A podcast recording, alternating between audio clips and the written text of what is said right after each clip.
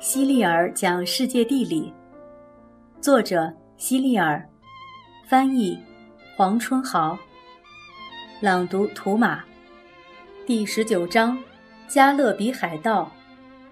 我正准备坐着火车离开巴尔的摩，这时有人问我：“嗨，你要去哪里呀？”我说：“我要去巴尔的摩。”那人很不解地看着我，大声说：“先生。”你是不是搞错了？我们这趟火车是离开巴尔的摩的啊。这我很清楚，我镇定的回答：“我就是要坐离开巴尔的摩的火车，跑遍全世界。最后，我还是要回来的啊。我可以从相反的方向回到这里。”在欧洲人的眼中，处在地球另一端的是印度群岛。他们以为那里到处都是黄金。以前要想去印度群岛的话，可以一直向东航行，这个距离远得不可想象。后来，西班牙航海家哥伦布认为，朝着相反的方向出发，一直向西航行，同样可以到达印度群岛。这在其他人看来是相当愚蠢的。向西航行怎么可能达到东边的目的地呢？这简直就是不可思议嘛！但是那时哥伦布就认定地球是圆的了，无论你向东还是向西，都能到达同一个目的地，只不过走的路线不同罢了。于是哥伦布就载着他的地缘说出发了。他们一直向西航行，功夫不负有心人，最后他们发现了一些小岛。认为这些小岛就是朝思暮想的印度群岛，于是给这些小岛取了名字——西印度群岛。事实上，这根本就不是印度群岛。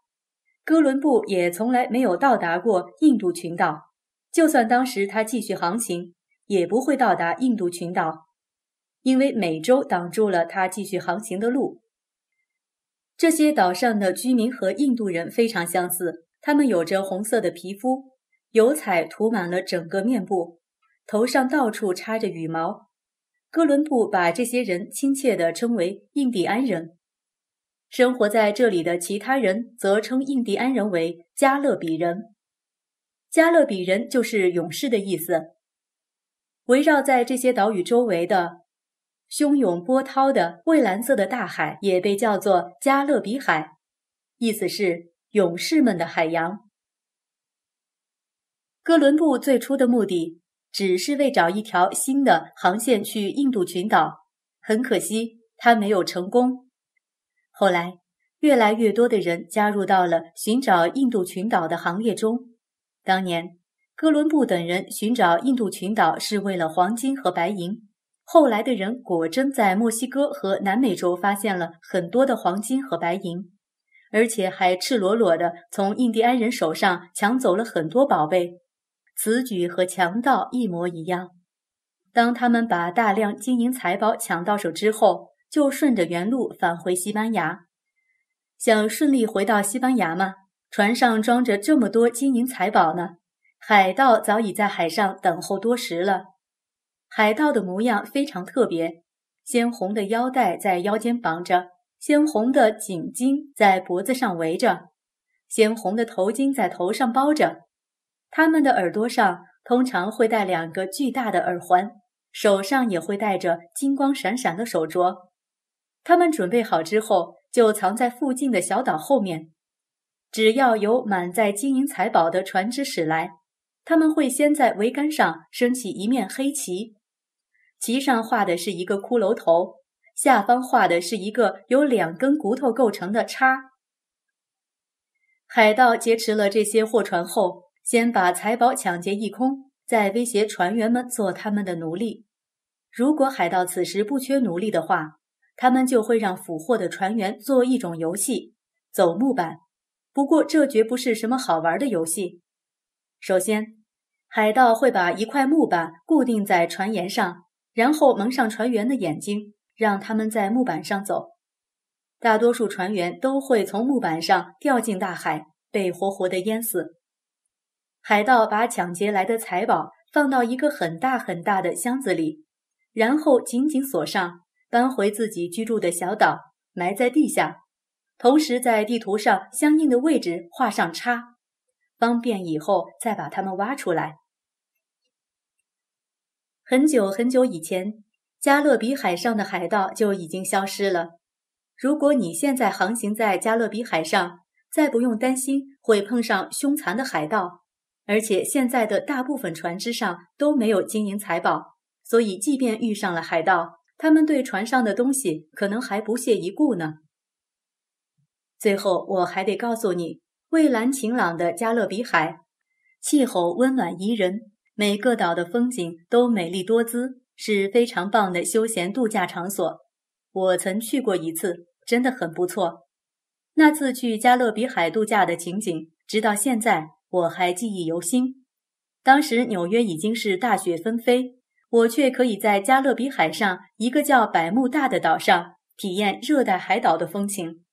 那里气候温暖，阳光灿烂，和寒冷的纽约简直就没法比。麝香花、百合花竞相开放，土豆和洋葱旺盛生长，鲜花和水果到处都是。当地的农民把这些东西装上船，运到纽约，让纽约人在冬季也可以尽情享受夏季才有的鲜花和热带才有的水果。离开这个小岛之后，我继续坐船向南航行了大约两天，最终到达一个叫拿骚的小岛上，它就是巴哈马的首都。海绵是当地的特产。人们把它从海底采摘下来，出售给美国人。说到这里，你很可能会有疑问：为什么要采摘海绵呢？海绵其实是生长在岩石上的一种海底生物，它是最原始的多细胞动物，有一层像果冻一样的东西把它紧紧地裹在里面。那些采海绵的人先要潜入海底，从岩石上面把海绵扯下来，再把外面那层东西剥掉。就可以得到海绵了。在巴哈马群岛上有一个岛特别出名，就是哥伦布最初登陆美洲的地方。现在还有一块纪念碑立在岛上呢。据说哥伦布当年就是在那儿上岸的。当时哥伦布历尽千辛万苦，终于看到了这片岛屿。他认为是上帝指引他来到这里，于是对上帝感激不尽，给这个小岛取名为。神圣的救世主岛，在西印度群岛中有三个岛紧密相连，古巴岛在这三个岛中是最大的一个。哥伦布刚到古巴时，发现当地人总是把一根细细的东西叼在嘴上，点上火，深吸一口，再吐出烟雾，像一条正在吞云吐雾的龙。哥伦布感到非常疑惑，实在弄不明白这是什么。但古巴人好像对这种东西情有独钟。后来他才知道，这种东西叫雪茄，是用一种叫烟草的植物加工做成的。现在吸烟在全世界都很流行，世界上很多地区都种植烟草。但全世界最好的雪茄还是用古巴的烟草做成的。古巴首都哈瓦那的烟草产量非常大。每年都出口到世界上很多国家。古巴曾经是西班牙的殖民地，被西班牙统治了很长一段时间，直到近代才获得独立。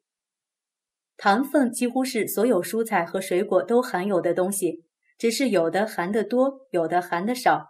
含得多的如荔枝，味道甜甜的；含得少的如柠檬，味道酸酸的。